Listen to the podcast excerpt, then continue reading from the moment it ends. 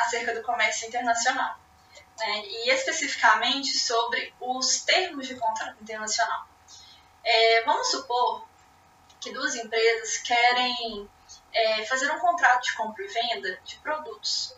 Uma empresa é uma empresa brasileira e a outra empresa é italiana. Bom, como que elas vão fazer esse contrato, né? Será que as leis que vão reger esse contrato são leis brasileiras ou leis italianas? Né? Como que fica esse contrato de compra e venda? Bom, primeiro a gente tem que aprender que há no mercado internacional, né, os contratos de compra e venda, os icotérmicos, que são esses termos de contrato internacional. Eles foram criados pela Câmara de Comércio Internacional, a CCI, e o objetivo é esse mesmo, é simplificar a celebração de contratos internacionais de compra e venda. Então, trata-se mesmo de uma fórmulas, fórmulas contratuais que vão definir né, as obrigações de, do vendedor e do comprador nesse tipo de contrato. Então, assim, ao invés de usar várias, várias cláusulas contratuais, né, a cada é, contrato de compra e venda, né, você fazer um tipo de contrato diferente, né, definindo as responsabilidades do exportador e importador em cada fase da cadeia logística, é muito mais fácil uma única fórmula que resuma todas essas regras né, em poucas letras. Essa é a lógica dos incoterms. Então, cabe destacar que os incoterms, eles não se aplicam aos contratos de prestação de serviço. Então, lembrando, apenas os contratos de compra e venda de mercadorias é que podem ser usados os incoterms. E a Câmara de Comércio Internacional, né, que é essa organização que criou os Ecoterms é uma organização não governamental.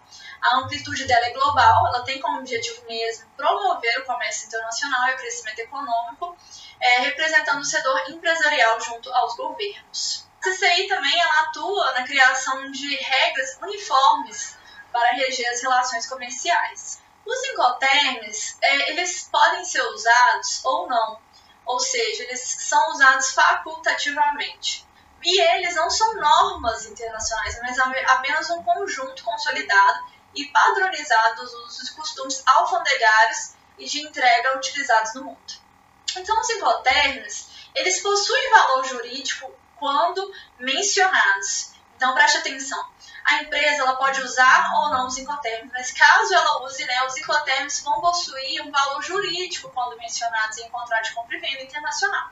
E essa vinculação ela decorre de dois princípios. O primeiro é o princípio do pacta sunt servanda, né, e o segundo é o princípio lex inter partes. O pacta sunt servanda ele diz que o contrato ele tem que ser é, realizado de boa fé. Enquanto o princípio lex inter partes quer dizer que aquele contrato faz lei entre as partes. Então, os incoterms, eles também são usados como forma de padronizar as estatísticas nacionais e internacionais de comércio. Nesse sentido, as características das exportações são usualmente apresentadas em base FOB. Geralmente se usa muito esse termo, né? Ao passo que as estatísticas das importações são apresentadas em base CIF, é o valor acrescido do seguro e do frete internacional. Então, o objetivo dessa padronização, que é a exportação em base FOB e a importação em fase CIF, é realmente evitar que dois países contabilizem ao mesmo tempo o custo de transporte e seguro, criando uma visão distorcida. Então, até quanto a isso, os Incoterms nos ajudam né, a fazer estatísticas de forma é, equivalente mesmo com aquilo que está acontecendo no mundo real. Em 2020, a gente conta com 11 Incoterms, ou seja, são 11 contratos internacionais que vão reger a compra e venda de mercadorias, lembrando que não pode ser né, venda de serviços. E dentre esses 11, nós podemos dizer que o primeiro dessa lista, né, quando a gente divide aí numa listinha, a gente pode colocar que o primeiro, quando a gente vai fazer uma lista mais didática, né? O primeiro, ele coloca né, um nível de obrigações maior ao comprador. E o último, ele tem um nível maior de obrigações para o vendedor. O primeiro que eu gostaria de citar aqui é o ex-works, né?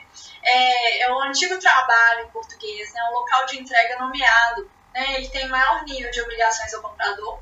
Então, o vendedor ele se compromete a disponibilizar a mercadoria nos seus próprios domínios, né? ou seja, lá no chão de fábrica. Então, se eu estabeleço esse contrato ex-works, eu tenho que deixar o meu produto no meu chão de fábrica e o comprador, na verdade, né, ele vai ter que buscar essa mercadoria no meu chão de fábrica, ou seja, ele vai ter que pagar transporte, ele vai ter que pagar seguro. Então, é o maior dispêndio aí de tempo né, e de custos para o comprador. Então, o comprador deve arcar com todas essas despesas que eu disse e também a, a despesa de carregamento do veículo, transportador, por exemplo. Né?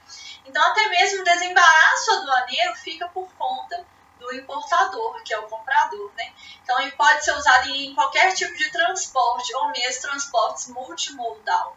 Outro Incoterms muito usado é o FOB, né? que significa Free On Board, ou seja, em português podemos dizer livre a bordo. Né?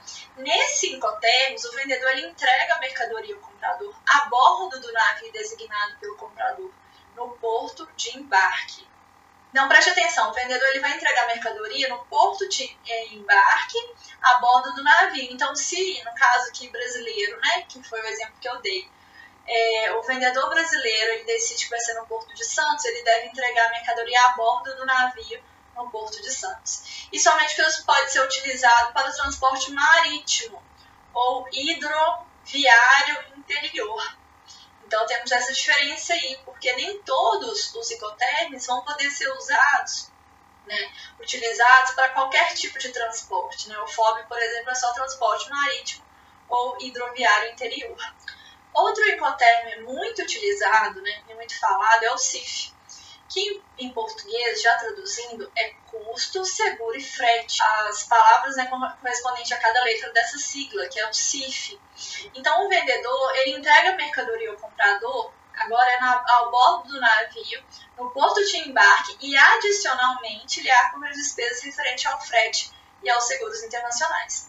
É, lembrando que no FOB não tinha isso, né? não tinha essas despesas, né? era só entregar ao bordo, a bordo do navio no porto de embarque. Mas no CIF, a gente adiciona essas despesas referente ao frete e aos seguros internacionais.